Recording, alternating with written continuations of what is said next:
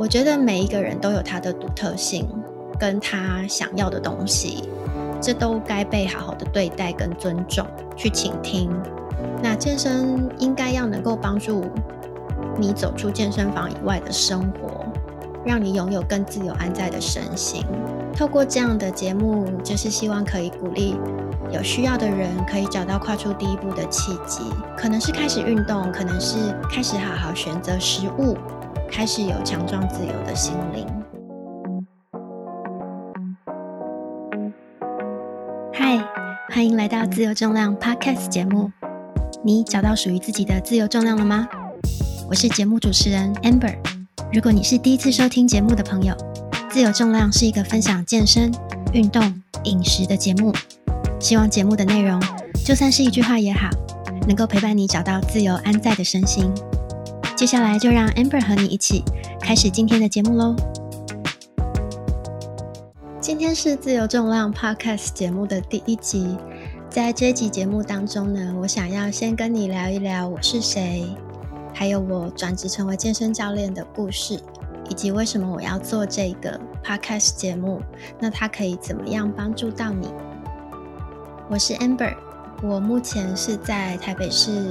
古亭一带呢，做健身的教学。我过去是在商业型的健身工作室教课。在今年四月的时候呢，我决定离开公司的体制，以自雇的方式成立自己的个人品牌，是希望能够以更贴近自己的教学理念去做健身和教学的分享。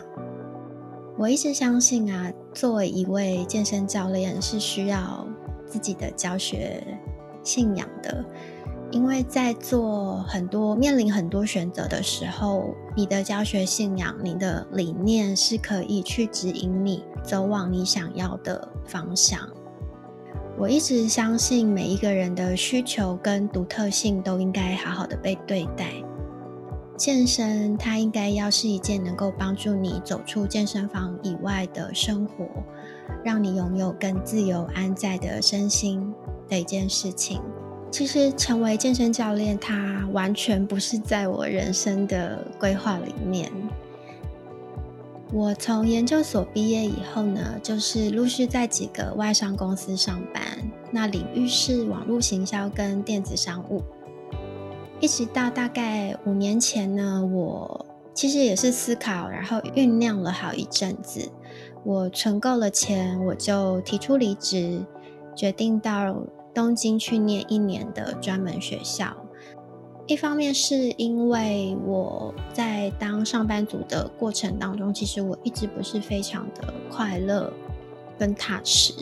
那再来就是我在上班以外，我的很主要的兴趣除了健身之外啊，我很喜欢面包烘焙，就是做面包这样子。所以那时候我到日本是念嗯治国学校，就是学习烘焙面包。那回台湾之后也很幸运，就是有家人的支持，就是开了一间面包烘焙的工作室。但是从兴趣变成工作之后啊，我才发现就是。呃，它的面包烘焙要到市场上去，它其实是一件非常劳力密集、然后步调非常紧凑的一个工作。那时候我记得，我就是每天会工作十二到十四个小时，几乎没有时间好好坐下来休息，这样子。身心整个状态都是很紧绷的，直到全部完成订单之后，我才会松一口气。那松一口气之后，其实也没有力气再去做任何其他的事情。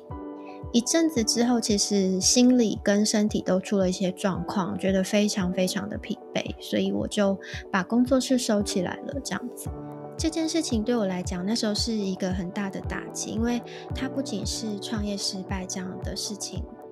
它更多的是我开始否定自己，因为我会觉得我怎么可以这样子，就是抛弃、背叛了我的梦想，所以我就变得非常的忧郁。有过着大概半年的时间吧，我就是一直在家里哭，然后每天就是不断的讨厌自己啊，然后否定自己，觉得自己很失败这样。所以后来有有去寻求专业的心理咨商啊。有状况好一些些，但就是时好时坏，所以我就决定要再回到以前上班族的时候运动健身的的习惯，所以我就开始上教练课。过了一阵子之后呢，就是有机会来了，就是我的教练就问我说：“呃，健身房有缺一位兼职教练哦，你要不要来试试看？”我在猜他大概也看我每天无所事事这样子。那那时候其实我也没有抱持任何想法，因为其实很迷惘啊，我根本不知道自己想要做什么事情。只知道自己不是很想再回去当上班族了，所以我就想说，既然也不讨厌，我就试试看吧。那这是我进入健身产业的起点。当兼职教练的时候，当然学生没有很多，呃，就有很多的时间可以去准备教练的证照嘛。在经过一年的兼职教练之后，我蛮确信，就是这是我喜欢的工作，因为我很喜欢分享自己的专业跟自己知道的事情给其他的人，然后去帮助到对方这样，所以我就有点像逼迫自己离开舒适圈，我就转到比较更接近台北市中心的商业型健身工作室，去想要去那边磨练这样子，那也的确在。呃，那一段商业型健身工作室工作的日子，我成长很多，包含我的教学技巧啊、教学的专业知识，还有跟学员之间的沟通，甚至我还尝试了以往觉得自己根本就不可能做的小团课教学，这样子。直到今年四月的时候，我才呃决定离开公司的体制，希望以就是。自雇的身份啊，然后建立自己的个人品牌，可以进行不受限各种形式的健身教学跟分享。那聊完我自己的工作跟转职的故事之后呢，想要分享的是为什么会创作这个节目。其实是真正成型是在五月底的时候，因为 COVID-19 在台湾变严重嘛，所以。我们就被迫停止教学，因为健身房都要歇业了，就忽然多了非常多的时间在家去面对自己。本来一开始就是觉得，哎，是可以好好休息。以前可能一个月要教一百多堂课，很累啊。那有休息的时间要好好的珍惜，这样子。但是大概过了两三个礼拜之后，两点的时候，我就是会固定看那个。记者会嘛，那看着每天确诊的人数就这样上上下下，就突然觉得自己好像很渺小诶，就疑惑说自己是不是可以再多做一点什么，而不是只是被这个大环境限制，然后只能等待。所以我决定，就是除了在原本一直有在做的部落格文字的分享之外。我可以再去多做一点创作，让自己的专业和经验可以让更多人知道，然后帮助到更多的人，这样子。于是就有了自由重量这个 podcast 节目的发想。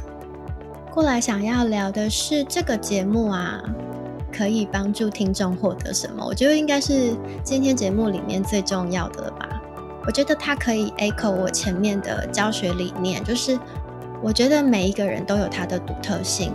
跟他想要的东西，这都该被好好的对待跟尊重，去倾听。那健身应该要能够帮助你走出健身房以外的生活，让你拥有更自由安在的身心。所以我也很希望透过这个节目，不管是我以过去学习到的健身相关专业跟经验来分享给你，也希望可以邀请到很多优秀。运动领域、饮食领域，或者是心灵成长相关领域的专家来跟我对谈，然后分享他们的专业知识。透过这样的节目，就是希望可以鼓励有需要的人可以找到跨出第一步的契机，可能是开始运动，可能是开始好好选择食物，开始有强壮自由的心灵。